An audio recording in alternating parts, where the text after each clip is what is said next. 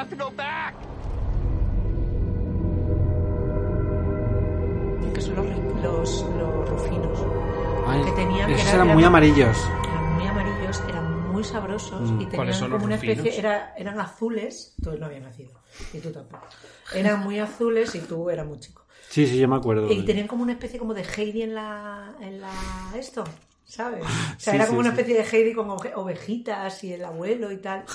Tía, qué bueno están gusanitos. Y las piquitas también las quitaron. De la palabra china. Las piquitas eran cuadradas así naranjas.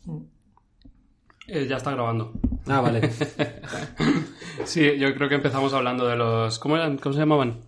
Los chis- pisquitos. Chis- Los, cha- los, rufi- los rufinos. Muy bien. Bienvenidos a mi escotilla. Bienvenidos a Perdidas Podcast. Eh, bueno, Son quiero, las voces. quiero empezar diciendo que es el ¿Oyes último... voces, Javier? Bueno, ya está. O sea, menos- o sea, he traído a tres personas. un- a tres personas que son eh, un- eh, una explosión de personalidad y de sabiduría y de, y de opiniones, sobre todo.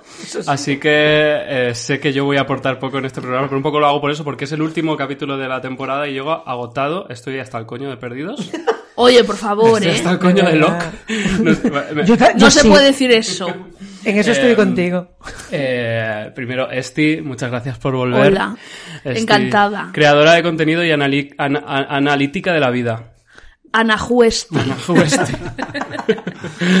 Em, Isabel Vázquez, guionista y sabedora. Bueno, y sí. persona vehemente. Persona vehemente, sí. Artista de variedades. sí. Y Juan Sanguino, mi novio.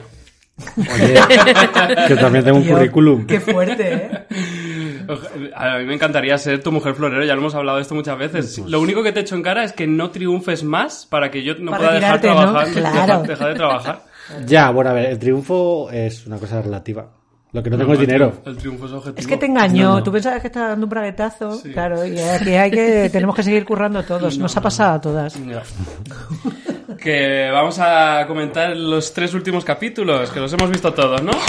Sí, sí. Pues, pues... Éxodo, primera parte, segunda y tercera. Sí. Pues nada, comento, contadme. Y un poco recap. eh, es- yo es verdad que os contaba que estaba haciendo sprint en, en los últimos días.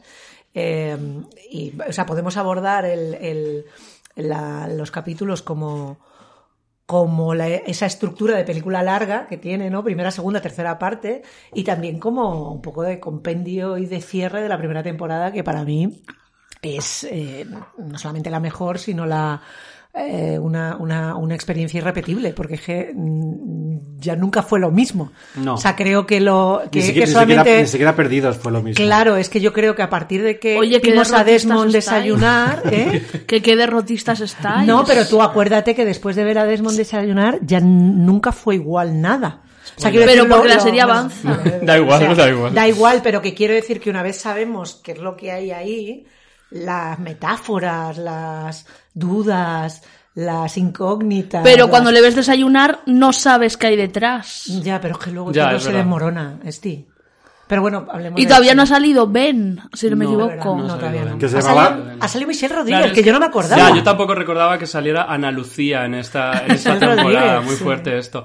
Eh, es verdad que yo viendo el final de temporada pensaba en que es el final de la etapa más sencilla de Perdidos, más Claro. simple. Sí. No, Más, más de, más de, eh, más de El Señor de las Moscas.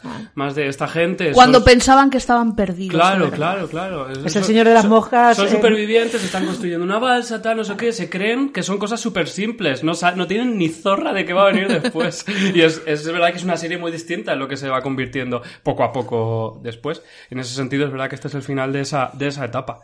Pero sobre todo la, la, la sorpresa y la emoción de, de- Es verdad que es un poco El Señor de las Moscas, es un poco la isla de Gilligan, es un poco todas esas referencias que, que, que surgieron en ese momento, pero al mismo tiempo una cosa muy novedosa de ver en, en la televisión abierto. O sea, es que era. Luego te das cuenta de que toda la pasta que, que se dejaron en el piloto luego se convierte en estar en una playa y estar en interiores de pacotilla, porque todo lo que tiene que ver con, la, con la cueva, te, te das cuenta de que no solamente es un decorado, sino que es un decorado iluminado de aquella manera y en el que además el fondo casi siempre es el mismo. Que casi parece que es como está, que está total. hecho a propósito. Total. Como una película de los años 40. Sí, sí, sí, es una cosa muy pedestre, muy, muy, muy rudimentaria. Y sin embargo, era súper emocionante todo, tío. Sí, lo estoy recuerdo de como, acuerdo. ¿verdad? Yo no sé si estoy súper metido, pero el otro día en el, en el podcast anterior se vinieron Teresa y Elena de los, de los Cila. Bueno, Tú, tú, mentiquísimas. sabes, tú, Esti, en realidad no sabes ni lo que es los Cila. La web, ¿Qué es que era la web que hacía los subtítulos de Perdidos cuando se emitía. Ah, yo hacía subtítulos también, pero no de perdidos. Pues eh, sí. Eh, bueno, el backbone de la sociedad, ¿eh? esa gente. total, oye, eso es un trabajo. Los verdaderos Hombre, altruistas. Un reconocimiento, sí, sí. Hombre. Y así se aprende inglés. Sí, sí. Sí, eh, el caso es que Elena y Teresa se, se- me, me contaron que al ver, al ver- no habían vuelto a ver la serie desde que, desde que la vieron en aquel momento, la vieron haciendo los subtítulos y todo, para ellas fue una, una experiencia muy distinta a la nuestra. El caso es que se pusieron los dos capítulos anteriores, justo los de antes de la, del final de temporada, que tú los habrás visto Sí, Isabel hace visto poco, hace poco. que son bastante flojitos, de transición, Kate, malillos, sí. el de Kate y el de, y el de Said. Sí. Y, y me dijeron todo lo que odiaban y hablaban fatal de todas, de todas las interpretaciones y tal. Y yo no sé si es que estoy muy metido, pero a mí la cueva no me parece tan cutre. Y cariño, he visto Malnacidos esta semana y se están haciendo cosas más cutres hoy en, hoy en día. Y, y, las interpretaciones tampoco. Es verdad que en este capítulo, el, capi- el momento en el que Sawyer le dice al- a Jack por fin que habló con su padre en el bar Qué en Australia. Ay, y que qué Jack, fuerte. Y que, y que Matthew Fox da la vuelta a la cabeza y se pone a llorar, que es como... Bueno, es que nadie, nadie llora, lloraba mejor que Matthew Fox. Ah, bueno. mejor que Y en. Cinco Hermanos entrenó Porque muchísimo. él, él inte- él intentaba, hacía una cosa eh, muy poco habitual en los actores, que es intentar reprimir las lágrimas. Porque era un hombre. Claro. Porque normalmente los actores dicen, guau, lo he conseguido, voy a, voy a lucirme.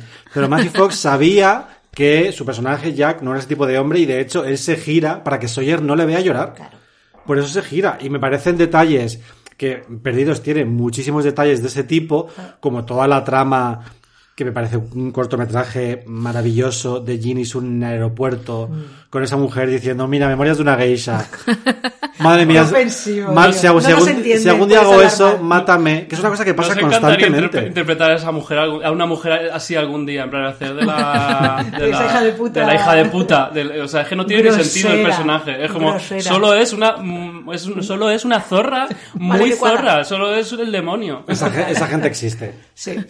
Pues eh, sí, es, es, eh, estoy completamente de acuerdo. Iba a decir algo y se me dio santo al cielo. Pero tiene que ver con eso, a- con la idea de que ese tipo de tíos, lo hablábamos Juan y yo hace un momento, no existen, no existen en la, evidentemente ahora, y es un tipo muy, muy concreto, de una época muy concreta. Nuevas masculinidades. Físicamente, o sea, hablábamos de que Sawyer y Jack eh, son probablemente los últimos tíos, o sea, teniendo en cuenta que son putos adonis, ¿vale? Pero que tíos con cuerpos normales, o sea, que no están ni puestos anabolizantes, ni están de gimnasio. Y el señor Locke las también. tetillas, sí, se ¿Qué? le ven las tetillas. Señor se le, Locke. se le ve la edad. O sea, Sí. es un tío que está bueno. A ver, señor Locke, en el capítulo anterior mm, se quitó la ropa por- para limpiársela y estaba bastante bueno, la verdad. A ver, a mí Locke Te me parece un tío guapísimo. A mí hay, eh, O'Quinn me parece guapísimo. tiene unos ojazos. pero es que yo no le aguanto. O sea, me parece ¿Por? tal parece una Pero si es el mejor personaje. Pero si es como mm, follarte un, un sacerdote que se lo cree. O sea, es No, como, no, es no. horroroso. A ver, hay mucha hay gente que no ha tenido más opción que follarse a un, a sacerdote. También es cierto. En yo no estos- tenido opción de decirles que no tampoco. ¿eh? Claro, claro, por eso. En estos capítulos hay un momento que John Locke da con la clave de toda la serie. Es un rollo de. Que es A ver. cuando están yendo a por la dinamita, que me encanta esta escena porque el profe de ciencias explota. Ah, Es como, es como de Monty Python eso. Sí. Es como... Que luego, eh, realmente, perdona que te corte, me recordó mucho a eh, Leftovers. O sea, ese tipo de humor to- macabro, pero muy tontorrón, que luego Leftovers exploraba mucho más. En Mon- Monty Python total eso. No. Y luego le dice Harley a Jack, tienes un poco de no sé quién. De encima". Arts and sí. Arts. Mm. Y John Locke, cuando están cogiendo la dinamita y se van, de repente le coge el humo negro, o quien sea, y él lo mira a los ojos y está entre fascinado y acojonado. Sí. Y cuando le llevan a la cueva esa que le quieren tirar, dice Locke, clave, Jack, déjame ir, déjame ir, déjame caer. Porque le puede la curiosidad, la, la aventura. No, porque él ha visto y luego dice, es el destino, es el destino. Y efectivamente era el destino. Es completamente cierto, pero eh, no quiero spoilear, pero recuerdo perfectamente el momento en el que del- de la confusión de si te puede resultar interesante, atractivo o simplemente es un brasas. Hay un momento determinante en la segunda temporada, cuando ya empiezan a desvelarse según qué cosas, en el que Locke se quita la careta y ya definitivamente se revela como no solamente como un fanático, aquí lo, lo, lo, lo avi- lo- lo- lo va avisando, dice tú eres un hombre de ciencia, yo soy un hombre de fe. Pero Hombre, la fe y, y, puede y ser en un momento tenía, y determinado- Boone tenía que morir. Eso es ambiguo, pero él sí, él siente la llamada psicopática. Oye, por favor, ¿eh? No, No, no, no, es si yo le adoro como personaje, Y, y sobre- eh, pero- y yo, en- si fuera más eh, kamikaze, te diré, si tuviera un poquito más de sentido del humor, a lo mejor me resultaba más John atractivo. Locke tiene mucho siendo- sentido del No tiene humor. cero sentido del humor. Cuando Sí, hace así con la un- naranja, Sí. Es, un- es simplemente siniestro. O sea, el tío no tiene, no se se ríe, ¿eh? Yo Poquísimo. sí que le mira que, mira que ahí tienen retranca casi todos, pero es que él, nada. Él y Jin, que es otro Adonis, o sea, que es un tío guapísimo y sin embargo le falta un poquito de, Bueno, un poquito falta- de salsa. Bueno, pero es que yo creo que lo bueno que tiene la, esta serie, una de las cosas buenas que tiene es que son tantísimos personajes que tiene opciones para todos los gustos. Tiene Sí. el alivio cómico. Eh, y creo que lo que más me, me impresiona de verla ahora, de tantos años después, es eh, hasta qué punto es sencilla desde el punto de vista narrativo, eh, como está contada, luego a veces que se complica, pero al principio era como misterio, además estos saltos para los eh, pa- pasas publicitarias, pero sobre todo los personajes que todos son arquetipos, Sí. todos. O sea, no hay ninguno que no sea un arquetipo.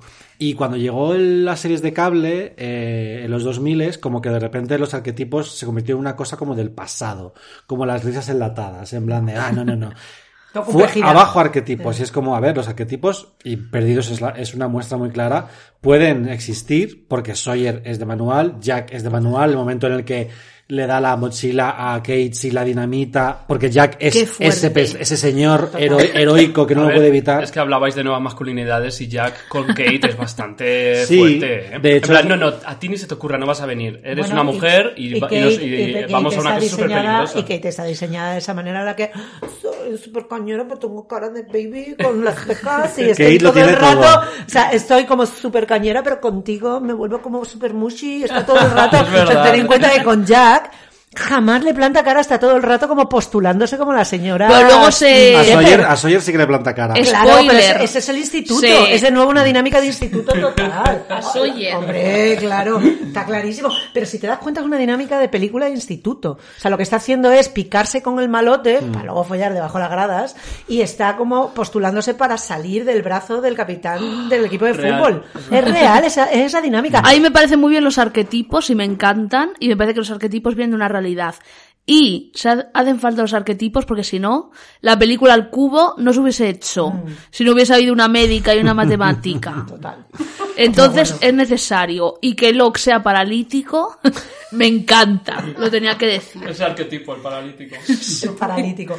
Yo, le- de nuevo, volviendo a lo de Locke, yo lo que me torro de Locke es lo coñazo que es. Es que es un hombre Que que, no es un mete coñazo. mucho rollo. Cuando se pone a hablar, cuando se viene a abrir arriba ya en la segunda temporada, se mete unas turras de hablar. Cuando coge allí una especie como de Biblia que al final abre y lo que tiene de la- dentro es un trozo de, es que me acuerdo perfectamente un trozo de película, que cuando ya empezamos con lo de Dharma y todo lo demás, spoiler, ahí se toma una turra. Acordaos cuando veáis eso. Es que no lo he olvidado. El tío se tira Pero- dos horas hablando de filosofía para decir, hostia, que he encontrado un trozo de cinta, ¿sabes? Pero es que la, Locke le, le- le utilizan muy bien para, eh, como decía Esti, eh, anclar a la, a la isla. Mm. Al final, ¿cuántas veces están a punto de huir y cuántas veces no se van porque Locke la lía en Mm. último momento Exacto. o rompe la dinamita o lo que sea? O sea, él tiene esta cosa, es, en toda la distopía siempre está el fanático loco, que si llegan a ser menos, pues se los habría cargado a todos.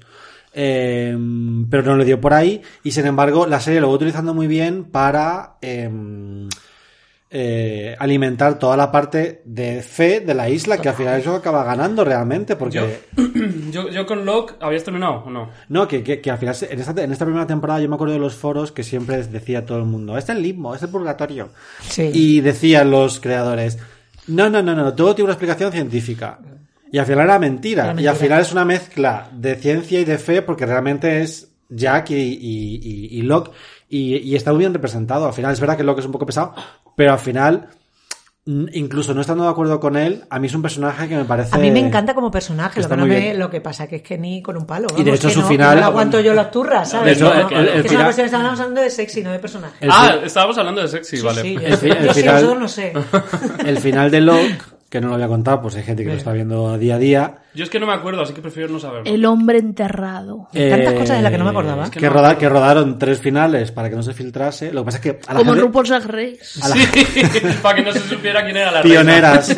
A la, ge- a la gente, a la gente se le olvida al final de Locke porque consiguieron la manera de que el actor continuase en la serie de aquella manera. Claro, yo sí me acuerdo. Pero el final de Locke es el final de Locke y es impresionante. ¿Sabes quién había olvidado Ay, no yo completamente? basta. ¿Quién había olvidado yo completamente por, co- por, por combinar eh, cosas? Aquí parece que alguien está orinando. Esto se Perdón, hace- perdón, No, no, no, no, pero me hace gracia porque. Lo parece porque alguien está doblaje, orinando. No me es este. Es como que, eh, que combina el, el- una especie como de repelús que me da el personaje, que me da muchísimo repelús. Oye, por favor, eh, me estoy ofendiendo. Con, con, el, el, eh, con el hecho de que él había olvidado todo con su personaje, que es Charlie. O sea, Bueno. yo Charlie me da tal grima. A todo el mundo. Oye, a mí me encanta. ¿En serio? Si es Bueno, no quitarle, No olviden la vida, soy nena. heroinómano. Eso es estupendo, ¿sabes? Todo el, mundo, todo el mundo le odiaba y, la- y aún así. A Charlie todo el mundo lo odiaba. Sí, yo Sí, todo el mundo le quería. Qué coñazo de Yo- yo creo que era muy querido. Not. Venice Boat. Claro, Claro, pero ese momento es su redención. Ese momento, ¿qué heroica. dices? Ese momento rompió el corazón a todo el mundo. No, ya Era no. el más querido. Ya. Yo, ¿Puedo decir una fíjate, En mi cosa? entorno la gente di. le odiaba. Antes de acabar con Locke. ¿Cómo coño no va a creer si era paralítico y cuando llega a la isla no es paralítico? No, no, si es que claro, es ¿Cómo que, va a creer? Está claro, es que le dan la motivación más, claro. más comprensible del mundo para, está- para ser un fanático. La serie está escrita a prueba de balas. A ¿no? ver, eh, eh, yo sobre lo quería decir que no recuerdo cuál, no recuerdo cuál era mi, mi relación con él a lo largo de la serie. Sí recuerdo que en la primera temporada era el personaje que más me fascinaba. Es lo más. Eh, mm, porque, el- porque tienes la sensación de que... de- o sea, que tiene más respuestas. no sé si, no sé los demás, pero yo, soy- claro, yo soy un espectador que quiere creer. Yo soy un espectador que en la ficción quiere creer. Entonces, en la vida no. En la vida mm, mm, cre- creo en cosas muy terrenales, pero en la ficción me gustan, me gusta el destino, me gustan las profecías y me gusta Claro, toda esta mierda. Entonces, cuando llega el Locke y parece que sabe más que los demás, parece que ha visto el corazón de la- del alma de la isla, como él dice, y que de hecho tiene este encontronazo con el, con el humo negro, que es muy guay, porque ese plano, ese plano subjetivo en el que estamos viendo la cara de Locke que está aterrorizado, es como. Es verdad que tiene miedo. Parecía que conocía a la isla, pero ahora tiene miedo al enfrentarse a él. Pero y también tenía que morir. Exacto. Pobrecito. Pero, pero claro, también teni- es, o sea, es, eh, es un personaje que me fascinaba mucho en ese sentido. No recuerdo si después se me hará pesado, aunque entiendo que se pueda hacer pesado. No, no, yo entiendo lo que dices. Ay. lo que pasa es que a mí lo que más me gustaba de la primera temporada de Perdidos y del resto, y por lo que me frustra tanto de la segunda hasta la cuarta, luego me chifla la cuarta y ya todo hace como tal, es justo lo contrario. A mí me molaba el momento supervivencia, el- las nuevas, ¿sabes? El vamos a organizarnos. Hay una cosa, por ejemplo, Claro, que me pero eso encanta no- de eso esta- no da tanto juego. Claro, pero hay una cosa que me encanta de esta primera temporada, que es el capítulo cuando construyen el campo de golf. Que hay un momento Ah, en el y que el de dice Harley, Harley. que dice Harley, dice, ¿sabes qué? Estamos aquí, que nos estamos demenciando, preocupados por sobrevivir, y sabes que nos hace falta ocio, porque eso es lo que nos civiliza, porque si no nos estamos comportando como animales o como, como seres primitivos, y lo que, nos, no- lo que nos separa de los primitivos de la evolución es tener tiempo libre, Mm. y en ese momento vuelven a tener un eco de lo que es la civilización, y eso me parece un, un, un hallazgo. Yo creo que de hecho es el momento más feliz que tiene la isla en toda la serie. Total, Sí. porque además coincide en, la, en el capítulo con que Said está secuestrado por Rousseau, que está completamente amargada porque está sola y que le ha secuestrado solamente por tener a alguien con quien hablar. Dice, no, Está reseca viva. Total, con quien tocar. Eso sí, las mujeres cuando se quedan solas en la isla son muy elocuentes todos los creadores. Es como esta señora que era guapísima en su época, fíjate tú cómo se ha quedado cuando se ha quedado sola y se ha, se ha hecho Bueno, acorda- un- un y acordaos señor que luego con- eh, con- con- Claire se convertía en la nueva Rousseau. Madre mía, mi vida. No me acuerdo esa de trama- tampoco. esa Ya- trama era ya muy fuerte. haciendo spoilers Ya a ha cumplido ya no a su cometido. Con ¿no? unos, con unos pelos, un nido Es en que la en estos capítulos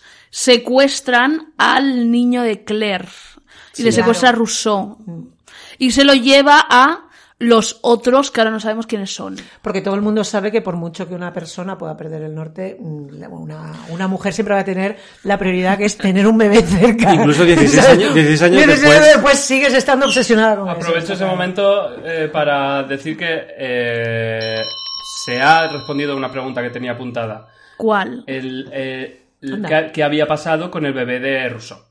Y ahora Ah, sí. sabemos en este capítulo que la los otros. eh, secuestraron los otros. Nosotros. Le secuestró, spoiler, Ben. Sí.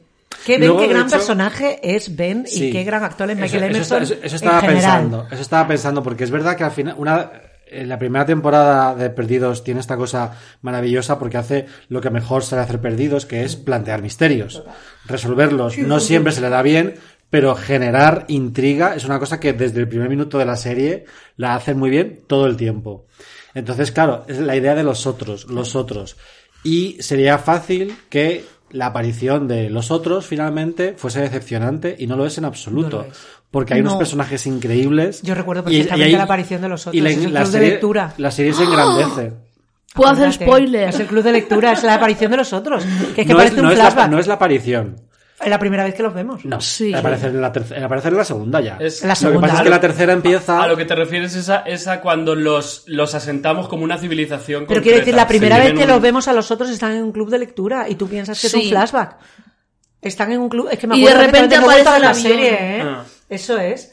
Qué fuerte. no, pero no es la primera vez que aparecen en la serie. Bueno, aparece Ethan antes. Que Pero nos no, lo presenta. En la segunda temporada van a aparecer eh, eh, Juliet y Benjamin. Juliet está en el club de principio- que lectura. al principio se llama Henry. Juliet es el principio de la tercera temporada. eh. Que no. Juliet que está en el Juliet- club de lectura. Que Juliet está. A ver, que no, que Juliet aparece spoiler, cuando ¿eh? está Sawyer en la cárcel.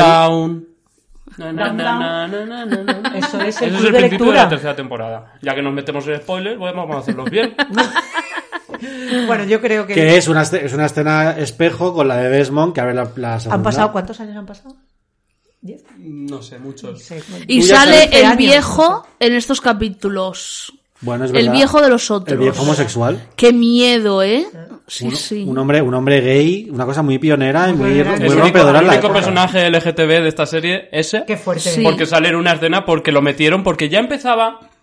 Bueno, a veces nos era muy gay friendly en esa época. Nos ¿no? aventuramos en- al futuro, Era cuando mujeres desesperadas. Claro. pero, pero Era cuando estaba Rich Ross. cuando empezó un Perdidos, Maricón muy grande. nadie pedía, nadie pedía diversidad en las series, nadie pedía nada de esto. También te digo, Perdidos la tenía. No la pedían, pero la Ya, tenían. ya, ya. Y luego, poco a poco, la sociedad fue avanzando y a Perdidos le, le pilló. Y yo recuerdo que ya estábamos comentando, eh, porque ya, ya estaban los foros y ya habían dado voz a las minorías, que ahora somos pesadísimas, pero hasta entonces no teníamos voz. A ver, En a momento veces. era la novedad. A veces. Y eh, recuerdo que había gente diciendo, madre mía, ni un maricón en esta isla, ni nada, ni en un Mira. lado. Y de repente dijeron, venga, vamos a hacer aquí, ahí sale una escenita de uno que mirad, este folla con hombres. Mira, a veces, yo lo recuerdo que yo curraba en Disney en esa época y vi la transición de, mm, sobre todo a partir de High School Musical en adelante, que todo se volvió gay friendly, o sea, de ser una, eh, digamos, una institución que estaba completamente cerrada a cualquier eh, cosa que pudiera sonar o simplemente ser sospechosa de, empezaban a lanzar como pequeñas miguitas y a partir de ahí hasta llegar a eh, pues eso, a The New Normal, que sería 2010 o 2008 Sí. o por ahí, eh, o sea, ya con, con los, con los acuerdos con Ryan Murphy, incluso antes con ABC Family, la serie esta de, de las dos lesbianas que criaban niños, ¿cómo se llamaba Sí. aquello? Eh, Esas cosas eran inconcebibles cinco años antes. Me encanta esa serie de Me encanta de Fosters. Efectivamente. Pues tiene un spin-off. Y eso era de ABC Family, tía, que es que eso era la, la rama familiar, o sea, la rama tolerada para menores. Eso es, es un, es un hito. Pero una de las bolleras era policía. Eh. Y, y- y Mujeres Desesperadas, que es del mismo año, es, está escrita por Mark Sherry, que no engañaba a nadie, que era súper Es una serie muy, muy, descaradamente. muy maricona. Muy marica, muy Toda la serie en general. Sí, sí, sí, sí. Las propias mujeres desesperadas eran como maricones. Eh, Total, sí, sí, con, o sea, vestidos de... Sí, a sí, ver, total. no- no estoy de acuerdo. O sea, me, me parece, o sea, me parece lógico que lo digáis de Sexo en Nueva York, pero yo creo que las, las protagonistas de Mujeres Desesperadas eran más la madre de Mark Cherry que Mark Cherry. Pues fíjate que yo creo que tenía esta Depende cosa. de cuál. Ya, depende de cuál, Lynette, pero... sí, probablemente sí. Sí, Eh, a lo mejor... Bri, y, eh, Bri, y Bri Van de Camp. Bri Van de Kamp, sí. Pero, Pero, era una caricatura. pero Terry Hatcher no, ¿eh? Ya, Ni Eva Longoria. ya. con el jardinero. Ya, ya, ya. ¿Sabes Ah, lo que te digo? Eh, pero bueno, ahora se está hablando mucho de que hay mucha homofobia en Disney y de, están acusando. Sí, estos los- días está un poco por ahí, pero bueno. Pero tengo que. No, no est- no estoy informado, así que no voy a hablar Tampoco. mucho de ello. Por Eh, cierto, una cosa que quería hablar antes venga. de tal, que tiene que ver ¿Antes de con el qué? Si tema no, de, lo- O sea, yo no estoy mirando las notas. de los actores y de los directores sobre la calidad de los actores y tal. Yo creo que Perdidos tiene unos actores que luego se ha demostrado que no. O sea, entre los que eran más conocidos, que eran dos, que eran Terry O'Quinn y, y Matthew Fox, el resto era prácticamente eh, nadie. No tenían, o sea, tenían muchas ganas, más ganas que talento. O sea, no tenían, estaban como deseando darlo todo, porque además muchos de ellos ya no eran Spring Chicken. O sea, era gente que ya, o sea, Matthew Fox tenía 40 años y no había terminado de ser una estrella, ni siendo protagonista de su propio show durante cuatro años, que es que Cinco en Familia Sí, sí. fue un éxito moderado. Entonces, eh, es verdad que hay gente que está como muy a favor de obra y luego tiene unos directores buenísimos porque Jack Bender se escribe, o sea, se dirige los tres capítulos de Éxodo, que es de lo que se supone que estamos hablando, que al final estamos haciendo un poco recap de toda la serie, pero es que Jack Bender o sea, es que está Los Soprano, eh, que Jack Bender viene a hacer alias, viene, va a hacer eh, Juego de Tronos, o sea, es uno de los mejores directores. Mr. Mercedes, que es una, que es una serie que ha visto poca gente, pues sin embargo tiene una, una eh, imagen y una realización muy cuidada y muy, muy metódica. Es, es un director fantástico. Y le da además un- una dimensión distinta. Pues esta serie necesita de buenos directores. Sí, bueno, es que esta serie es un blockbuster. Al final es una, esta serie tiene esta, esta aspiración de llegar a todos los públicos. No es una serie de cable, no puede permitirse ser de nicho. Entonces tiene esta cosa de la música, eh, que visualmente que da gusto verla. O sea, es una serie muy bonita de ver y, y que sabían que la única manera de, de que funcionase era yéndose a Hawái. O sea, que esto no se puede hacer de manera, de manera cutre. Pero aún así no luce Marvel. Que No, es no. como muy obvio que es para todos los públicos. No, no, no, no. No, no, es una serie complicada, pero es verdad que en, aqu- en aquella época todavía eh, el- las historias, las series y las películas para todos los públicos eran complejas, porque tú ves Spider-Man 2 siendo una película de superhéroes, por ejemplo, las de Sam Raimi son películas muy mucho más adultas que las de ahora, siendo también para todos los públicos. Es que Perdidos tiene mucho más que ver con la tele anterior a Perdidos que con la posterior, aunque sea puente. Sí. O sea, quiero decir que Marvel eh, es, un, es, es una tele más heredada de, de, de no solamente de los, de los cómics, sino posterior a Buffy, posterior a... Valdés, Yo odio a- Marvel, viene a eh, los- aclaro. no, pero que tiene que ver, pero no es ninguna, no es ninguna tontería el, el- el identificarlo por ahí, porque al final ese tipo de series y ese tipo de historias, sobre todo ese tipo de películas, al final terminan por ser la misma película repetida con las mismas claves. Lo meta, lo refer- autorreferencial, lo, el homenaje, el guiño, la conexión además con otros universos. Esto se llama éxodo, esto no está apelando a a la cultura pop, está anclado en la cultura clásica. O sea, esto es, son referencias de la Biblia, de los griegos, de la tele tradicional. filosofía. de- de- es, es filosofía. O sea, no, no intenta empatar con una, una juventud eh, que está deseosa de recibir estímulos que le hablen a ellos directamente, sino a los padres de, de esa juventud. Por eso John Locke se llama John recuperar- Locke. ¿Perdona? Que por eso John Locke se llama, Se llama John, John Locke. Locke. Cre- está claro. Creo que la clave era que es una mezcla de ambos, porque es verdad que sí que hay mucha referencia también, pues de repente en este capítulo eh, dice Sawyer Chihuahua, le llama Chihuahua al Claro. otro, eh, y, y- y- y- y dice la frase, esto, en esto, están arreglando la balsa y dice esto aquí y esto ahí, no sé qué, que por lo visto es una referencia concreta a Han Solo en el, en el Imperio Contraataca. Y Entonces, Charlie una- es heroinómano. Claro. Ahora vamos es a muy entrar ahí. 80. Entonces, es una serie, es una serie que mezcla efectivamente eh, referencias eh, más, más elevadas y más clásicas con referencias a la cultura pop y probablemente eso, es- eso es. Sí, pero es una eso- cultura eso pop clásica. O sea, quiero decir que es que eh, para cuando esto se hace no es la, la sobreinformación de, de Star Wars que hemos tenido antes de que Star. Wars se, convierta en los evangelios de la mitad de siglo para adelante o del, del- del fin de siglo, del cambio de siglo. Es que es otra cosa, es que para cuando sucede Perdidos, ¿cuántas llevábamos del- de los episodios 1, 2 y 3? Dos. Dos. Es que ni siquiera ha cuajado eso. Mm. A veces hace falta todavía unos cuantos años. Háblanos de, la, de Charlie como heroinómano. Me encanta Charlie, me parece lo más. Es un rockero, me gusta pensar que de 27 años, que se estrella en la isla. Y cuando se está estrellando el avión, se está pinchando heroína en el váter. Efectivamente. No, Bueno, no se la está pinchando. él la chupa. La está chupando. Bueno. Claro, porque, No porque mostrar, mostrarlo pinchándosela, eso ya sería súper la Pero, aún así, fumaba. aún así, a mí me parece que, que salga la heroína Sí. Sí. Me impresiona muchísimo. Sí. Que salga la heroína y que luego. A mí me encanta la imagen esa de la. que sale en Éxodo. De las vírgenes bebiendo la, la heroína. Me parece que además, siendo el irlandés y tal, que tiene como una simbología muy fuerte. Pero yo no podía parar de pensar en esa aplicación práctica que siempre es lo que más me llama de la serie.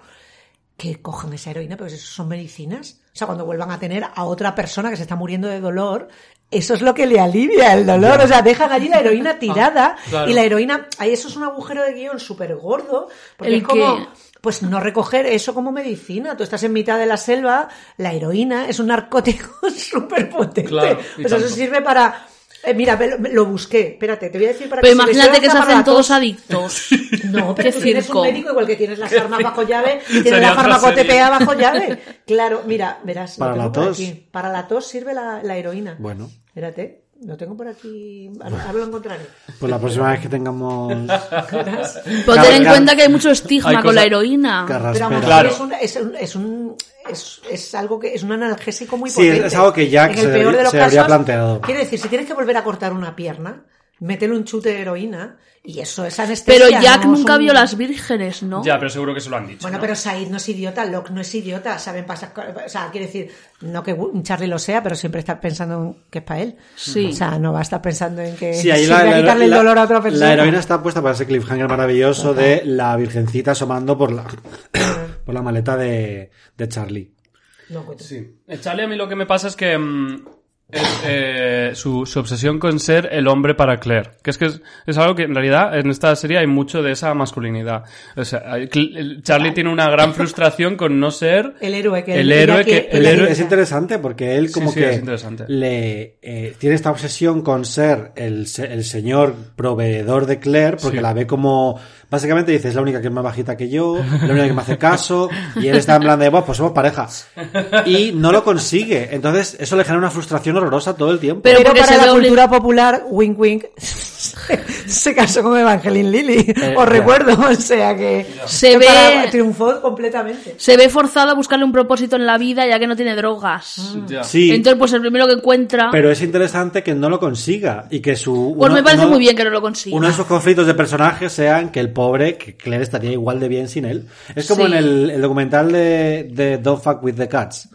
Que, luego, que, si, que si lo piensas realmente, los, los que siguen las pesquisas, ¿tú lo has visto? Sí. Los que siguen las pesquisas Luca del caso, Magnota.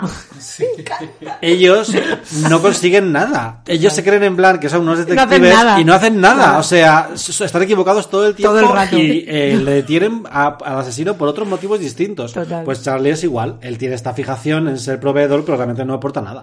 Tos, asma, tuberculosis, y, o sea, le, le serviría para, para Shannon, que es asmática. Fíjate.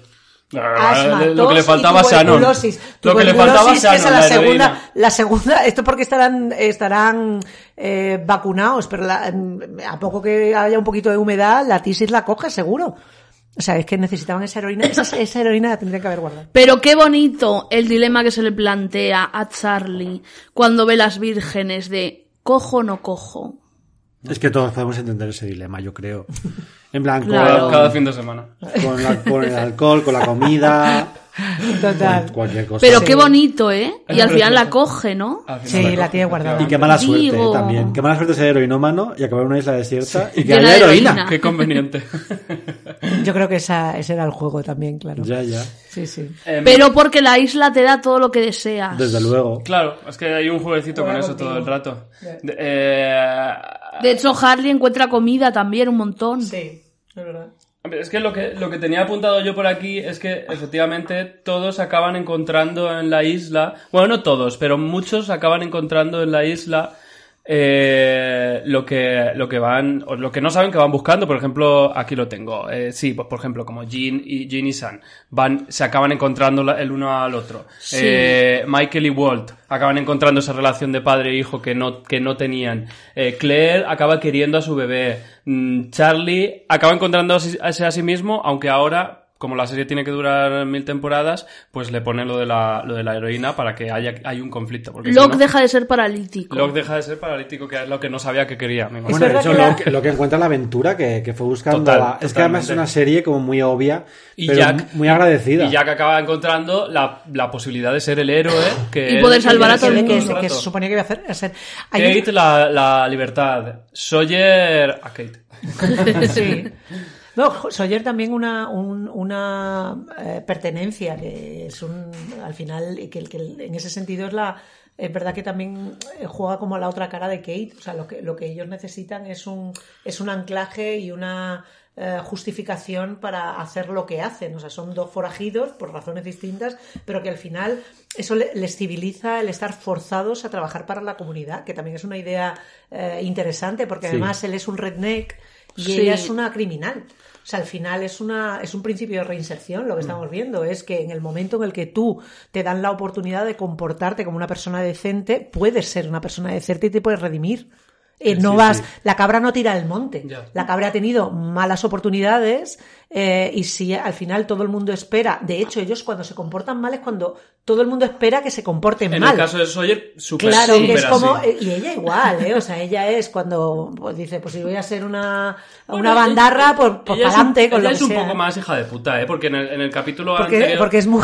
Sí, no, no sé, la verdad. Pero, No, eh, pero, eso sé, sí. pero ella es más hija No, de pero puta ella que tiene Sawyer. esa, que- esa parte de estrategia civilina que se Claro, le atribuye a las mujeres, igual que, cuando- igual que se hace la tontita cuando Ya. está con el otro delante, Sí. ¿sabes? Es como Acuérdate cuando, se, cuando muy quería, tradicional. Mm. irse, quería irse en la balsa y, y- y hace la estratagema de que de que Sun envenene a Jin para, para, ¡Ah! ¡Qué tía! para, No me para que Jin no Sí. se vaya y ella subirse a la balsa. Sí. Es como, eh, eso es de realmente una hija de puta calculadora. Y muy que es lista. algo que es algo que Sawyer no tiene. Total. Sawyer es, Pero en ese es más sentido- tontito. Es más básico. En ese sentido, a la hora de darle a los personajes un propósito y una segunda oportunidad, que realmente es que claramente la isla iba a ser el puto limbo, el puto purgatorio, y les salió mal, Bueno, pero claramente el, conce- claro. el concepto está ahí clarísimo. Total.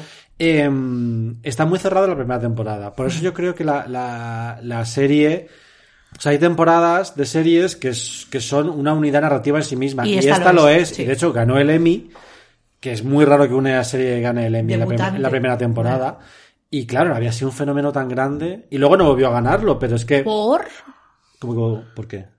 ¿Por Que tendría que haberlo ganado otra vez. Ya, pero bueno, luego como que ya la gente la veía solamente los fans. Pero es que la primera temporada fue muy multitudinaria. A ver, Perdidos eh, tuvo la mala fortuna de ser esa, yo creo que esto lo hablamos la, la primera vez que nos juntamos, pero igual no, de ser la, la- esa serie bisagra que está en la, en la, en la coincidencia de que el consumo cambia eh, y al mismo, o sea, el consumo de televisión en abierto cambia y, la, y la, la- la- audiencia se empieza a fragmentar y cada uno empieza a irse por un lado.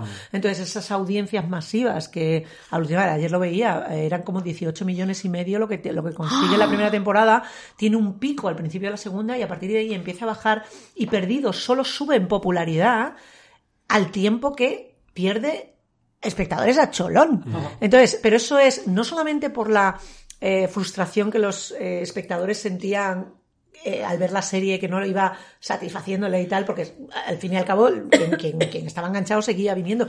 Es que al final el consumo empieza a variar y tú y no solamente que hubiera pirateo y tal, es que empiezan a irse a otros lados. Sí. Ya no te sientas todo el mundo, como nos pasa ahora, a ver la tele todos juntos, la familia, no, la gente se cogía el ordenador y empezaba a estar en los foros más tiempo que en la tele. Claro. De hecho, es que eh, Breaking, a Bad, ver cable. Breaking Bad y Mad Men se estrenan dos años después de, Claro. de Perdidos. Y ahí ya cuando la gente pues empieza a ver Dos otras años series. solo. Dos o tres años, sí. Son de Claro, 2007. pero tú ten en cuenta Es que, fueron dos años súper cargados televisivamente. Sí. Y te- Parecen, parecen mucho más largos porque pasaron tantas cosas en ficción televisiva. Pero que el consumo de Internet, eh, insisto, más allá de la, de la influencia de la, de la piratería, incluso el consumo por Internet o el consumo de contenido por Internet, es que ya no es ni siquiera el consumo de series, es que los hábitos de, con- de, Que de pasar el rato ahí, cambian. Que llegó YouTube. ahí. Claro, claro.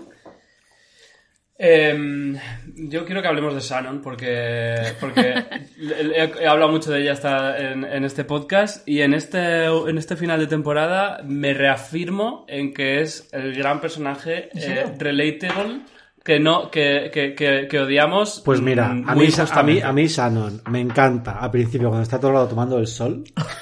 y me encanta cuando su flashback de antes de coger el avión te recuerda que era una perra con Sí. el hermano. Eso es. Y que y con- vende a Said. Y, y- y Ya que, es una racistona, como buena señora rubia. Pero además es que ni se inmuta, Pero- o sea, lo hace ni Y ella lo hace siquiera... por nada. divertimento. Sí. Por demostrar poder. Ella lo hace por divertimento, en realidad. No es, no es, no es que sea racista, es que es, que es una... No, a ver. es- es- sí.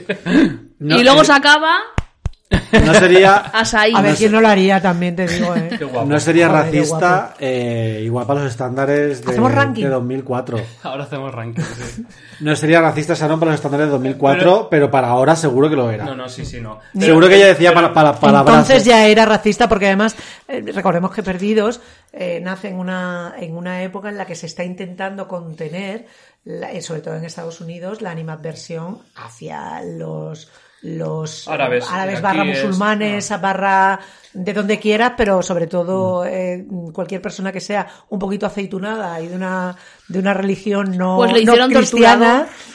Sí, le hicieron Ya. torturador, pero Es que condicionado por su vivencia. Él es parte de la Guardia Republicana Se redime. en un, en un contexto de guerra que no solamente se redime por amor, sino que además hace su proceso de expiación diciendo esto no está bien y vamos a intentar Ah. eh, eh, Bueno, encontrar- esa, templar esa- esa gaitas. historia de ¿no? amor increíble con Nadia, Qué guapa es esa mujer también. que era una pasada. Pero a mí Shannon, cuando ya, eh, el momento de la muerte de Boone, ella se convierte ya en una pucheritos y no saben qué hacer con ella hasta el final de, Sí. de su arco. Ya. Y el personaje me deja de interesar. Pero a mí este al principio momento- me hacía mucha gracia. Pero este momento de este capítulo en el que están todos eh, ya huyendo, en plan, en plan el éxodo, el éxodo de la gente eh, en fila india, y ella está como con la maleta, con el perro, tal, no sé qué. Con las cosas de mi y hermano. llega el otro en plan, y llega el otro en plan, venga, Sanon, y ella, eh, no puedo más. O sea, ahora van a venir a por nosotros. O sea, se ha muerto mi hermano, ¿quieres dejarme en puto paz?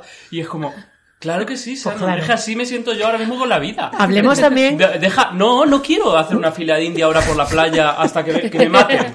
Que vengan los rusos y nos bombardeen. Me encanta la idea también que está ya apuntada en Éxodo de que si estás en Perdidos, tienes un eh, momento en el que te llega un guion y te dicen, oye, ¿sabes qué? Tu personaje va a ser uno de los que están de fondo. Y no eres particularmente agraciado, sabes que estás ahí para morir. O sea, que es lo que pasa con el profesor de ciencias, ¿no? Bueno, es que como- de hecho juega mucho con, con la coña de la gente que decía en los foros quién es esta gente de fondo y por qué nadie les hace caso. Y entonces Arts, que es una cosa también muy de Damon Lindelof, dice, oye, que los demás también estamos aquí superviviendo. sobreviviendo solamente ¿eh?". Esa escena es increíble. Esa escena Muy es muy hecho. guay porque es como muy autoconsciente. Total. Y es un guiño a la audiencia muy guay. Y, y lo que le dice de, no, no, es que vosotros sois los guays, vosotros sois los guays. Y Hugo, y Hugo ahí como que le explota un poco la cabeza en plan, espera, ¿Soy que, el que guay? formo parte de, los guays. Claro, pues nosotros lo dábamos por hecho y es incluso una broma con esos estos, esos extras que están ahí Claro. eh, que figurando. luego, que luego precisamente el- el- una cosa que sí que se pierde, o sea, en, la te- en las siguientes temporadas ganas en eh, emociones y en intrepidez y en intriga, pero es verdad que hay tantos personajes nuevos que luego meten a Nicky Paolo, a, al- a Echo, al... Probaban también, ¿eh? O sea, a ver sí. qué nos funciona, qué no nos funciona. sí. Eso es una cosa que te permite Libby. la emisión eh, semanal. Mm. Que también es como calcular, más allá de que luego puedas rectificar o no, porque si tienes el capítulo escrito tampoco hay mucho margen, pero sí que tenían cierta, cierta amplitud para ir eh, gestionando, bueno, pues esto, vamos a ver si cuaja, y si cuaja a lo mejor los podemos matar, pero luego los podemos recuperar, porque además luego ya llegaba Claro. un punto, la isla te, te admitía todo. Y Una hacían cosas- pregunta. hacían cosas muy polémicas con los personajes. Y eh, ahora haces tu pregunta, pero es verdad que eh, volviendo a lo de esta, este final de temporada es un cierre de una etapa concreta, eh, la muerte de Arch y este, este personaje que dura dos capítulos Monty y Python que, total, y que es como- que entra en esa nueva etapa de eh, personajes que puede pasar, y lo que tú decías, que puede pasar lo que sea con ellos. Ethan, es eso, pero en- hasta ahora todos los personajes que se habían presentado eh, es, es como que son fieles a ellos. O sea, a Boone lo matan para dar un- una para, dar- para que hace- para que avance la, la trama de una forma muy concreta. Y lo mata la isla. lo mata a la isla. O sea, Que pero que, que como que es- como que a, a partir de ahora se va a perder ese esa Pero- es- Esa es- sorpresa. es- no, es, es esa, esa cualidad casi sagrada o intocable de los personajes. Puede ser.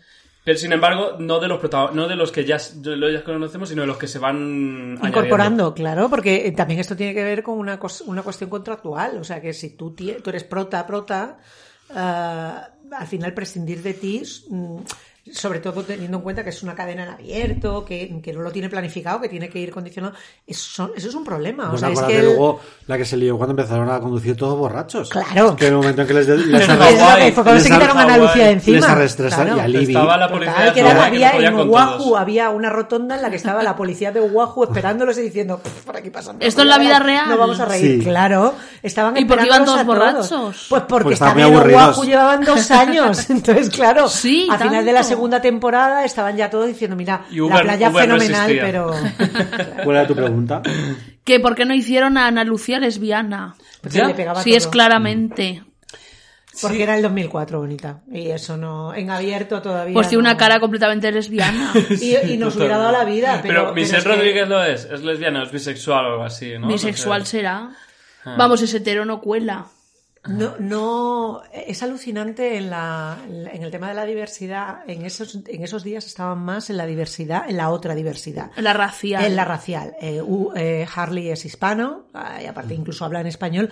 Todo eso, que ahora nos parece un martes, de verdad que, que es que era, era difícil. El- incluso hay momentos homoeróticos en, en Perdidos que, es- que, es- que, que eran como una que te daba la vida, ¿sabes? Simplemente a, a asistir a que pudieran sugerir que algo pudiera haber, ¿sabes? ¿Cómo pues no sé, algo he apuntado yo por ahí, pero ahora no voy a ¿Te, encontrar. te pero a la escena de Jackie Sawyer? Pues hay cualquier cosa que pueda disparar tu imaginación que parece que es inocente y no lo es. O sea, cualquier situación en la que tú perdidos, veas. perdidos hay muchos momentos de Jackie Sawyer o Sawyer y Said Eso es. encarándose y poniendo nariz con nariz. Eso es. El Yo creo típico que Sawyer- plano. yo creo que Sawyer tiene. Bueno, hay un momento en el que tensión sexual con todo el Sharon, mundo. Sharon, Sí. Sharon le dice a, a Boone, este es tu novio, que tú haces como que tú no. Ah, que están liados. Claro, él sugiere que Boone, que bueno, luego ha tenido una trayectoria también él bastante ambigua este muchacho, eh, tiene un novio.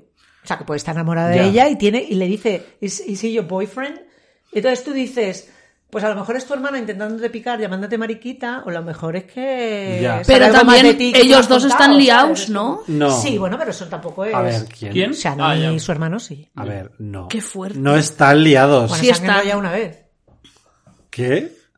Sí, sí, ¿no? Se Sí, es enrollan que tú no has visto la primera temporada. Claro, ¿Contaban eso? Claro Sí, que lo contaban, sí, sí. Tuvieron una, un, re- un revolcón. conato de, conato de relación. Sí. un, que luego, se- luego no fue a ninguna parte y ya solo tenían la tensión. Pero ellos eran, no eran, eran hermanastros, no eran, Eran hermanos. No, no, no eran nada de sangre. Eran en plan Eran- Marcos y Eva. Mi de- era tuyo, mío, Marcos y nuestro, Eva, mi madre se casó con tu padre. Ah, vale. Claro. Pod- se podía, era legal. Pues a- yo entrevisté a... A ver, los hermanos de sangre también pueden, es legal. Sí, Solo, sí, es, bueno, solo es un bueno. tabú cultural. Pero esto es la ABC y es en abierto, amigo. Yo entrevisté a a Ian Somerhalder y me contó que... Ay, es verdad. ¡Hala, qué fuerte! que yo le pregunté, digo, a ver, pero Sharon y Boone follaban, ¿no? dice, claro que follaban. Dice, lo que pasa es que... Eso lo deja claro. Dice- No te dijo, yo follé con la actriz. No. Dice, pero eh, eh, la, eh, la cadena pues no quería, tal. Dices, dice, si nosotros, si nosotros nos medían hasta los centímetros de cuerpo que se veían. Que de hecho hay momentos que Soya, a Soya se le ve la marca del bañador, que es una cosa como muy erótica para ser la ABC de la época. Y dice que medían, en plan que, por ejemplo, muslo, lateral de muslo, todo lo que quieras. Pero eh, porcentaje de pecho femenino, cero. O sea, muy poquito. Que además son cuerpos muy de, muy de los 90. Ellas son Mm. ni un gramo de grasa, poca tetita, pierna. Muy Cameron Díaz. Total, pierna alfiler. Mm. ¿Sabes? Es como la, la, la, o sea, la, la feminidad tiene que ser muy relativa, ¿sabes? De rotundidades Sí. ninguna. El sexy De viene por otro lado, es noventero total en ese Bien, sentido. bien, viéndolas. Pero los 2000 tampoco fueron muy buenos en este sentido, ¿no? No, no, no, no, no, completamente. O sea, que, que no- ahí no hay carnalidad.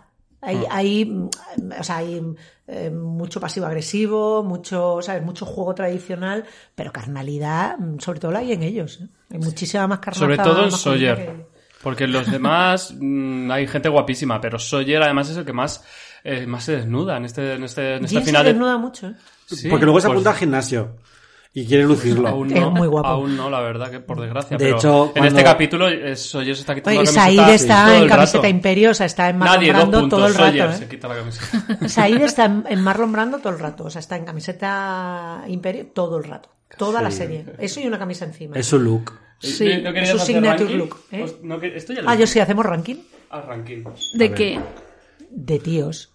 Y de tías también. Charlie el primero. Uh, ¿En serio? El último, Por el último. este, no, no, no, el, último. primero de todos. El último. Si es heroinómano. Pues a mí, es que- a mí es que el que más me gusta es Jack, la verdad. Mira que so- soy tradicional. A es que igual. me parece un hombre Sí. apuesto, guapo. Y, y como tiene esta cosa un poquito oscura también, Sí. pues te- tiene su punto. Pero este, que un hombre sea heroinómano no es, mo- no es motivo para enamorarte Es de un él. plus. Déjame, déjame ¿Quién habla de decirte amor, que eh? es motivo para todo lo contrario. Ten cuidado. Yo tampoco estoy que, te, hablando de amor. que te haga gracia, vale, pero, Pero no, ese look drogadicto- no te enamores de él. No, me da mucha grima, tía. A mí me encanta. Eh, no. Hay un plano, hay un plano de Charlie sí. que me hace mucha gracia en este capítulo. Cuando ve, cuando ve la, la Virgen, hay un plano desde abajo, mm, de estos, ¿cómo se llama? Cenital, no, al contrario. Eh, Controlado. Nadir, plano Said, eh, mirando para arriba. Y, y es un plano de Frodo mirando el anillo, total. Además, es que era como. eh, sí. Sí, sí, sí. eso Bueno, y quiero comentar mi momento favorito de, del, del capítulo y uno de mis momentos favoritos de la serie, que fue el, Os- el clip, Oscar Clip, iba a decir, el clip de los Emmy de mejor serie dramática, que es cuando zarpa la barca. Claro. Cuando zarpa el amor. Que yo he visto eso, lo he visto Es eso, eh, lo he visto tres Que es el veces mismo año, en diferentes, en plan, en- lo he visto en 2010, 2015 y 2022 y he llorado las tres veces. Y el perro cuando está nadando Bueno, hacia bueno, la balsa. Vuelvo.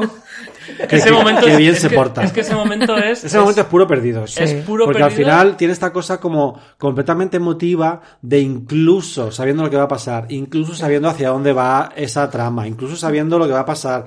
em, te contagia, te, con- te, te contagia las emociones de los Otra cosa que yo no, que yo no recordaba, perdona, del, del desenlace, o sea, de los últimos cinco minutos del capítulo. Lo de la balsa. Lo de la balsa, señor. yo no recordaba Es lo Yo creepy sí. que era, que eran como pe- tres pederastas en una balsa. Claro, o sea, claro, yo, claro. yo Sí. recordaba que era terrorífico que les, les quiten al, al niño de esa manera, porque además luego la cara de Michael eh, mojado diciendo "What, what", lo van a repetir durante los siete años siguientes, igual que el niño, papá, ayúdame. La última vez que vemos a este pobre muchacho. Eh, pero Pues cuando reaparece tiene 25 años. a ver, es que esto, eh, esto de yo ya lo vi venir, no, yo lo vi venir, no, pero cuando, cuando, cuando en los foros empezaban a decir quién va a morir el primero, es como el primero que tenía que desaparecer era el niño, porque si esta serie va a cubrir un tiempo de producción de tres años y sin Sí. embargo van a estar allí 15 días, dos meses, ese niño en dos días es que le- se le han descolgado los huevos y le ha cambiado la voz, acordaos- entonces tú no puedes eh, estábamos, decir que, que han pasado semanas. Cuando estábamos en la quinta temporada y de repente decían, no puedo más, llevamos 87 días. Es como, 87 días. Llevamos 5 años. Claro, claro. Que tengo dos, dos, eh, curiosidades que he leído sobre este momento. Uno, el momento del perro se le ocurrió a Jack Bender en el rodaje, no estaba en el guion. ¿A quién? Al Al director. a, Ja- a Jack Bender. Y, y- Qué bien nada el perro, ¿eh? Qué Nada, pena. bien. Y qué bien reacciona, Claro, es que, ¿no? Sí. es que es un momento... Se porta muy bien. Ese- esa escena es un, un laboratorio de la, de la manipulación emocional. Sí, es total. es, es, eh, la, la canción Parting Words, que, que es una de las mejores canciones del, del disco de la primera temporada. Es increíble. Eh, los planos de Jin y Sun que son la pareja de la serie. Que, es, que, que han tenido ese momento durante toda la temporada de nos separamos, pero nos queremos, pero tal. En este, en este capítulo de repente se dicen, no, no, no, yo me he separado de ti eh, para castigarme, no porque no quiera estar contigo. Y me voy ahora en esta balsa para salvarnos. Eh, y esta, esta mirada desde lo lejos, es para llorar todo el rato. Eh, Y el perro. eh, la balsa, todo el mundo, ese momento, todo el mundo mirando a la balsa cómo se va, que es el momento de esperanza, de que todo va, de que todo va a ir bien y que sabes que no va a ir bien. Y además se tira el perro al agua, que es como Claro. eh, que innecesario y a la vez, por favor, el perro llorando es lo que me hace llorar. ¿Cómo no se va a tirar el perro? El perro nadando en el mar es lo que me hace Sí. llorar. Y Shannon detrás, no, el perro que Es se que va, la pobre, tiene- que es la única responsabilidad que le han dado. Tiene sentido que ese perro se vaya detrás de, Walt. Claro. Es que tiene todo el sentido del mundo. Y cómo nada con la cabeza alta, así el pobre. Y que bien se da la vuelta El luego Emmy, el Emmy para el Ay, perro. bueno. A mí hay una, una cosa que me gusta mucho. Perdón, fíjate. la Ah, otra, perdón, la otra curiosidad. Eh, la temporada empieza. Lo primero que oímos es a Michael gritando Walt Ah, y lo sí. último que oímos es a Michael gritando Walt. Anda. no lo- yo no me había dado cuenta, pero es una cosa muy grande. En la primera temporada, el primer capítulo. Sí. Es que Walt al final tiene mucho Claro, más, porque sí. empieza con Jack de aquí para allá, pero no se oye nada y de repente en algún momento Cuando se el oye. Walt. Es que el niño es vidente. Claro. Claro. Y me encanta la relación de Locke y Walt, porque Locke sabe. Que él es especial. Sí, Claro. Lo ha visto. De hecho, el niño solamente le, se confía a él. claro. Claro. Eh, yo hay una, hay una cosa que, que me, que he pensado también viendo la serie con, con cierta distancia, que es la relación de, de Sam y Jean, que a mí me, eh, tengo que reconocer que termina por, por, por exasperarme, por saturarme y, me, me- y a ratos me aburre mucho. También porque Pero en esta temporada o después. en general, o sea, el, el hecho de que los coreanos hablen en coreano, al final los, los iraquíes hablan en inglés con acento. Podían habernos también dado la opción. No, esto es una broma eh, un, po- un poco de mal gusto, pero, pero es verdad. O ¿Cómo sea, se al final hay una cosa como, es como, ¿por qué no hablar? No, de hecho, Sunny Jin al final, lo que recuerdo de la, del final de Perdidos es que aprenden inglés mm, en la última temporada. Eh, en los flashbacks, cuando se supone que no hablan inglés, o sea, hay, hay, una, un- Pero una San ya contradicción. sabía. San sí, pero Jin no. Hay una contradicción entre cuando Jin ap- aprende inglés eh, en, la, en la última temporada.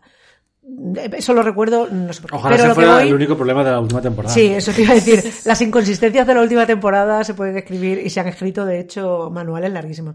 A lo que iba era la relación de ellos de pareja. A mí lo que me ha sorprendido de esta primera temporada es que creo que es inasumible hoy en día. Es una historia que no se podría contar. Ya. Porque ¿Por? creo, porque creo que está trufada de una sutileza y de una. siendo una, una historia que me aburre a ratos, ¿eh? pero, pero creo que tiene una complejidad que sería imposible ahora someterla al juicio de semana a semana. Creo que la violencia que tiene o que propone Jin al principio, que luego cuando te das cuenta lo vuelves a ver, no es tanta, pero sorprende mucho porque Sí. él es muy castrador con ella. En, lo- en las primeras. En el eh, piloto. el- eh, no, en el piloto y en los primeros capítulos. ¿eh? En los- las primeras veces que lo ves, porque no solamente le dice qué es lo que tiene que hacer y la, y la llama capítulo y tal, sino que está todo el rato corrigiéndole todo el rato tal. Y hasta que tú entiendes que eso forma parte de una malentendida protección de él y que ella, al mismo tiempo que está sometida, está diciendo ya, pero es que él no es así. Y cuando termina la temporada, han redimido a este personaje completamente.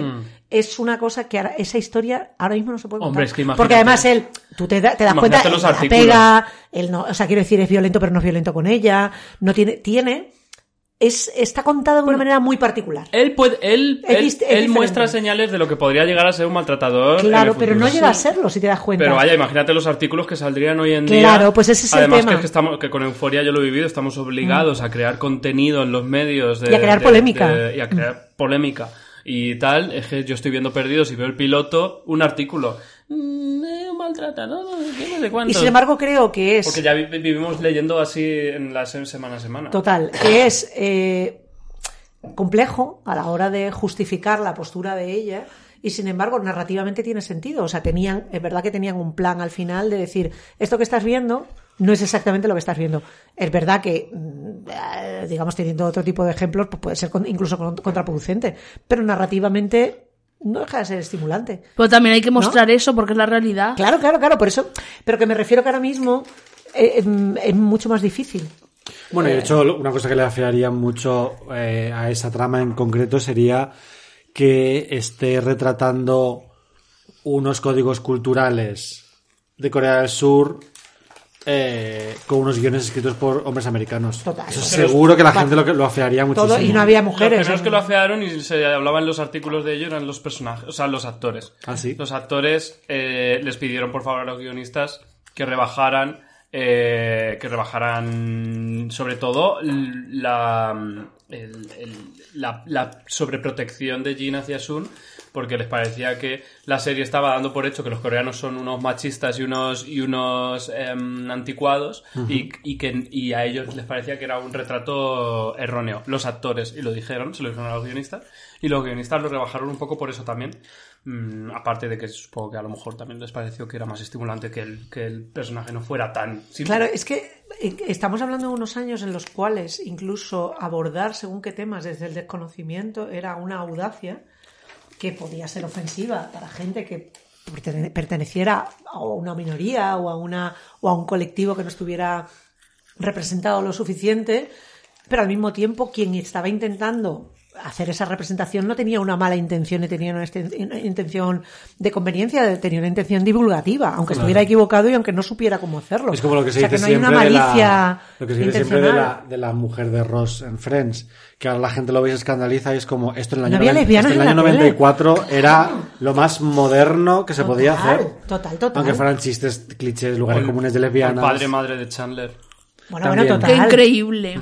Que eso era, pero que era un delirio, que, que, que- o sea, que Kathleen Turner fuera el mopa de, o la mopa de, de Chandler, eso era como, Qué, qué- vamos, qué- qué perfección de fichaje, porque Kathleen Turner Vamos, no puede con ser esa más voz. un hombre. claro, con esa voz. En fin, em, la, la escena de... em, Se ve por primera vez aquí el humo negro. Eh, Qué pesado, por favor. ¿Ves? Es que al final es como cuan- cuanto más desvelan, y es verdad que se pierde y que a mí a mí este momento me flipa. A ¿eh? mí me gusta, A mí toda, también. Me gusta toda la serie. O sea, la serie nunca me deja de gustar, pero es verdad que el factor que tiene la primera temporada de que cada personaje se viene de un lugar y se encuentra una tabula rasa en esta isla y una oportunidad para empezar de cero, eso es tan guay de ver. Luego ya, o sea, los conflictos de los personajes nunca vuelven a ser tan guays como en la primera temporada. Porque en la primera temporada sus conflictos son muy básicos. Plan, ¿Vamos a la isla, vamos a la playa o vamos al, al interior? Y entonces de repente eso es un conflicto. Luego ya se lía tanto. Y conflicto es, tengo una persona que se va a morir, eh, acortó su agonía o dejo que la naturaleza siga su curso. Es que ese tipo de dilemas era lo, lo- lo que a mí más me, provocaba el interés de... No, le- le- o sea, lo que tiene que hacer en el, creo que es el tercer o cuarto capítulo ya con el Marshall, o sea, es como, a mí me han entrenado para evitar el sufrimiento y al mismo tiempo me han, me han entrenado para Salvar evitar que la gente se muera. ¿Dónde, o sea, qué es lo que hago? Pues hay que hacer el bien común. Claro, pero el bien Y el común bien con ese tío que cósmico. primero que es un hijo de puta y luego que al mismo tiempo es un agente de la ley y por otra parte es una persona que se está muriendo. Pues yo dibujo la línea rápido. Si es agente de la ley, pero tú lo matarías. A- sí. Acab. Pero lo matarías porque es un agente de la ley o porque, por acortarle el sufrimiento, que ahora ya no me queda Porque es un agente de la ley. Por acortarle el sufrimiento a la sociedad. Sí. Eh, el, el momento del humo negro, eh, quería comentar el, el efecto. El efecto. O sea, ese momento. El efecto es que te enseñan el futuro, ¿no? El pasado. No, no, no, no. Me refiero al efecto. El, efecto visual del humo Ah, negro. Ah, que si este, está que bien es- hecho más mal hecho. Que es súper cutre, súper cutre, claro. pero como que me gusta más. que parece, un capítulo de, de la dimensión de genocida, de Claro. repente. No hay nada que criticar a Perdidos. Es una serie de 10 y no tiene ningún tipo de Y el fallo. efecto de sonido, el efecto de sonido de, de raíles de. de raíles de. No, no, no, hace. tac, tac, tac, tac, tac, Hay tac, muchos efectos de sonido. Ah, verdad, verdad que parece un traveling, Pa- como... parece eh, una, una montaña rusa de repente. Es Eh, que de hecho el, humo- negro, el humo, el Eso, humo eso es negro, porque, eso es porque en algún momento dijeron, como con esta movida de que, de que, de que todo se iba a explicar científicamente, en algún momento dijeron, no, es que el humo negro son nanobots. Son, na- son nanobots. ¿En serio? no sé quién lo dijo. Eso en algún momento se dijo, o era una teoría. Bueno, es que yo no sé. sabía, me pero lo, vaya que. me lo dijo Javi viendo el episodio, que, claro, los ruidos al principio del, y los efectos visuales del humo negro durante la primera temporada hacen que parezca un dinosaurio. Total. Y luego de repente, sí, sí, lo- y, que da pasos y levanta los árboles. Y Porque decir, el humo negro se cosas. transforma, ¿no? Ya, ya. Pero claro, cuando, se Como- ves, cuando ves el humo negro, Bueno, y cuando aparece el humo negro, si no recuerdo mal, ahora estoy hablando de memoria porque yo eso no lo he vuelto a ver, pero hay una especie como de parque jurásico, o sea, de- o sea, hay, una, hay un plano, ahora estoy haciendo un... ¿De que se mueven los con la no, la primera vez que alguien se enfrenta con el humo negro, que creo que es Locke, es un... Es un plano en el que se le ve a él con el humo negro como si fuera la cabeza de un dinosaurio. Ah, O sea, hay un cara a cara. el- eso es, la- el cara a cara de Locke con el humo negro es una especie como de que está haciendo la cabeza o el movimiento del cuello de lo que haría uno de los Mm. dinosaurios del Parque Jurásico. Y está él así como eh, erguido frente a la Sí, figura. pero por lo visto los ruidos son porque como no sabían lo que iba a ser, pues ponían todos los ruidos del mundo y ya pensarían lo que se les ocurriera. No sé, tío. Pero es verdad que al principio es un monstruo normal. Es verdad que luego ya el humo, que además en este capítulo mencionan lo de que el humo es el, el guardián de la isla, que Sí. es una cosa que luego se retoma en la última temporada. Y les enseña cosas.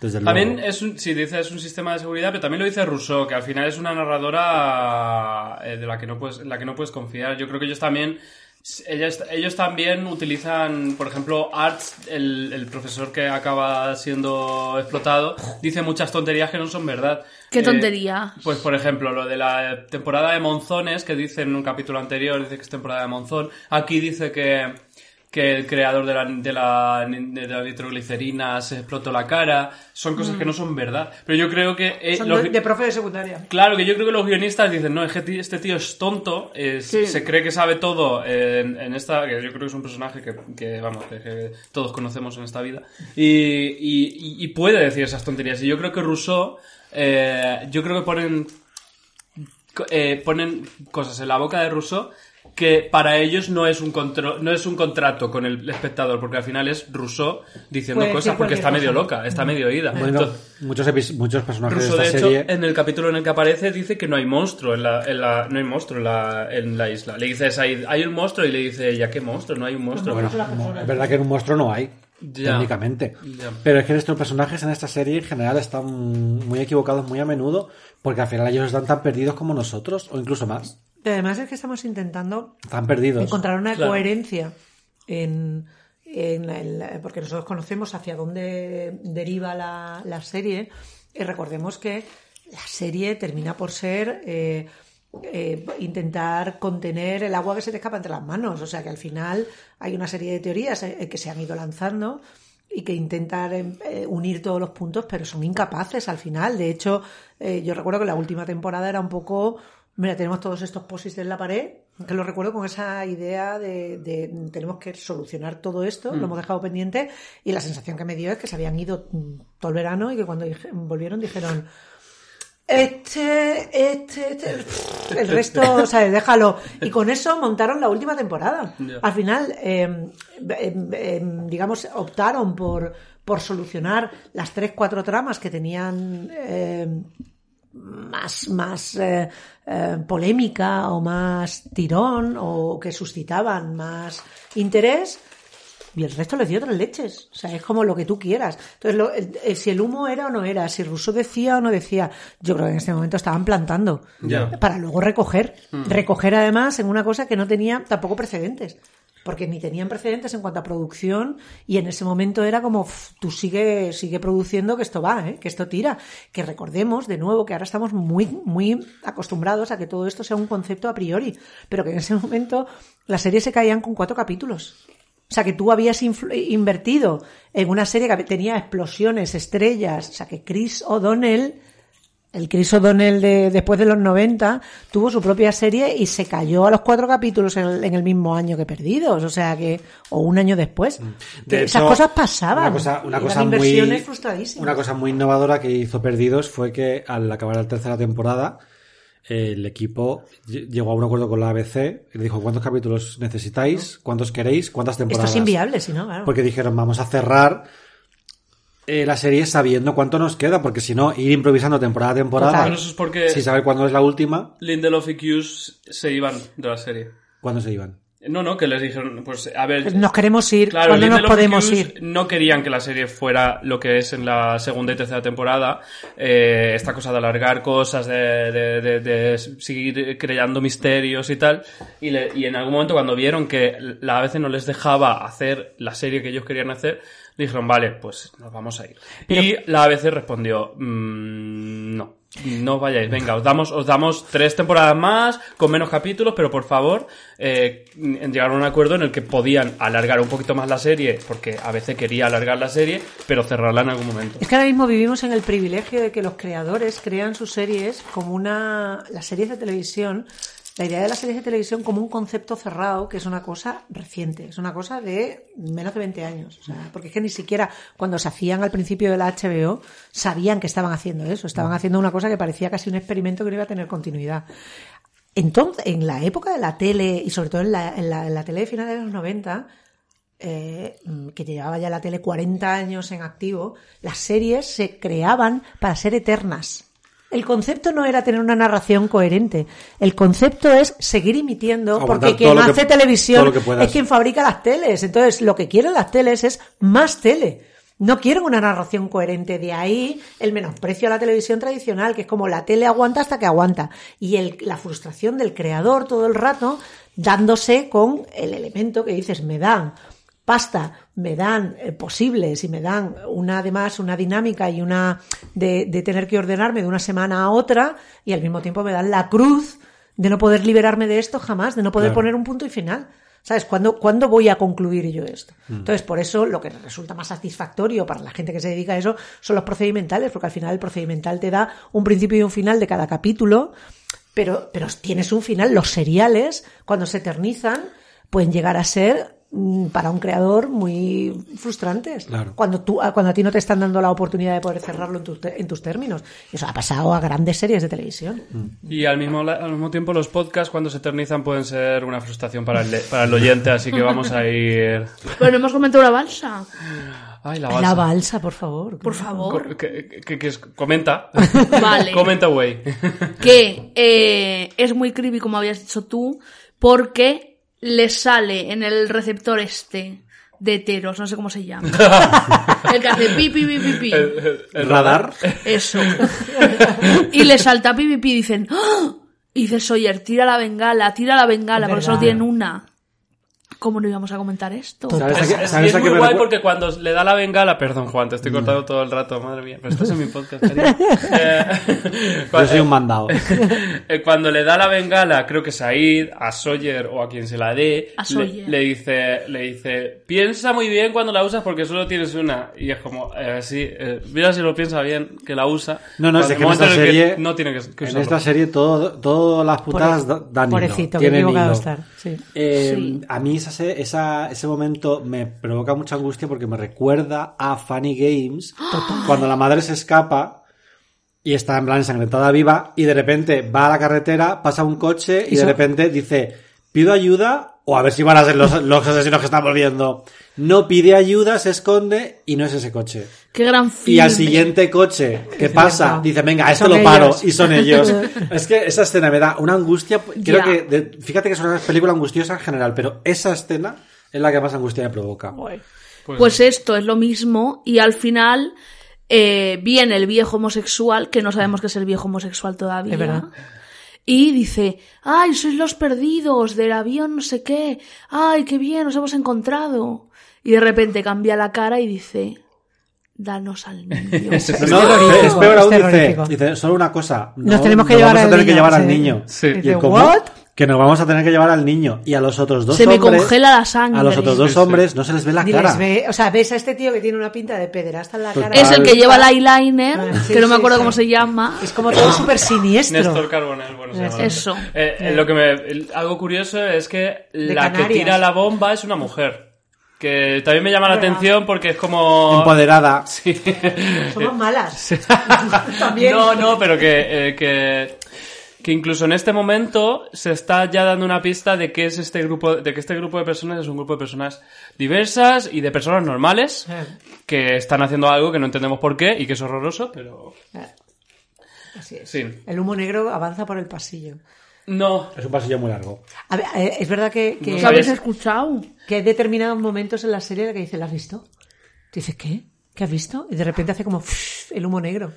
¿No? Hay, hay un momento en el que se dan codazos y dices, ¿pero tú la, qué, qué viste? ¿Tú Sí, la has visto? ¿La has sí, visto? sí, sí, sí, sí. ¿No? Sí, yo también lo he visto. Efectivamente. Pues eh, yo creo que si, si no tenéis nada más que comentar. ¿Qué pasará? Simplemente. No, es verdad. Make O sea, your own, make lo your dejamos- own kind lo of ahí. music. La serie hace grande. todo lo posible y todo muy bien hecho para cerrar y abrir. Cerrar tramas en plan. es Cerrar un final. y abril. Es, Cerrar y abrir. es un final de temporada. Es un final final de temporada con su clímax, su éxodo tal. Pero se asegura de que tienen motivos suficientes para volver a los tres meses. Porque es que, claro, aquí faltaban cuatro meses para que volviera que Y su se deja la gran pregunta que se ha formado en la segunda mitad de la temporada, la gran pregunta que es qué hay dentro de la escotilla, se lo dejan sin responder y yo recuerdo que fue súper frustrante, súper frustrante llegar a este momento. Y además que fuera avanzando el capítulo y, y que yo iba pensando en aquella época, eh, no lo van a, no, no se va a ver, o sea, no se va a ver, no se va a puto ver. Y, y efectivamente se abre en, en- en el último momento y lo dejan ahí. Pero Y- tiene los números. Sí, Es verdad. es un final de temporada Un momento de perfecto porque Harley de no, no, no. ju- Sí. lo justo frustrante para que para que quieras seguir pero no te enfadas con No, él. no, es un cliffhanger de Para mí manual, lo de la es escotilla fue muy frustrante hasta el punto de que me puse en plan, la vi, la vi con Dani y yo estaba en plan cabreadísimo y Ah, me yo dijo, venga, dice, te pongo el principio de la segunda y claro, el primer principio de la segunda solo me generó más ganas de continuar. Claro, claro, claro. Yo, la- yo- a mí no me generó frustración el principio, o sea, el final de la primera. A mí me, me, me, me pareció un finalazo. Ya. O sea, me pareció Sí lo es. buenísimo. Y además tiene, Buenísimo. tiene esta cosa que hace también perdidos de el sentido de la maravilla. De nos vamos a mar abierto a la aventura a ver qué encontramos. Abrimos la escotilla y hay una escalera y está rota la escalera. Claro. Se- sabes sembrarte elementos para generarte muchísima curiosidad por Yo si hubiese tenido que esperar, que no esperé, porque la vi ya después, me hubiese... ¿Tú viste el final de la primera y viste el principio de la segunda directamente? ¿No te Hombre? Ah, yo no. Sí, Yo sí. tuve que esperar. si es que cuando sal- salió en 2004, Sí. Sí. tenía yo 10 años, no estaba Fíjate. yo para ver. y te digo, hubiese tenido que esperar, ¿cuánto hay que esperar? ¿Un año? No, Cuatro bueno. meses. ¿Cuatro? Cuatro. Sí, entonces era muy poco. Me suicido y me quito la vida. Porque yo con esa angustia no puedo. Bueno, pues... Se ha despertado el gato. Se ha despertado.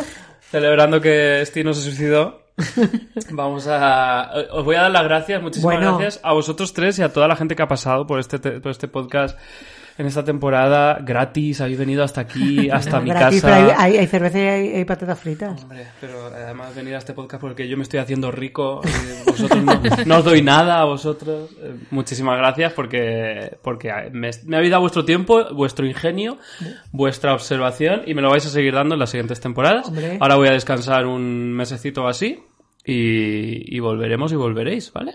Larga vida a John Locke. Bye.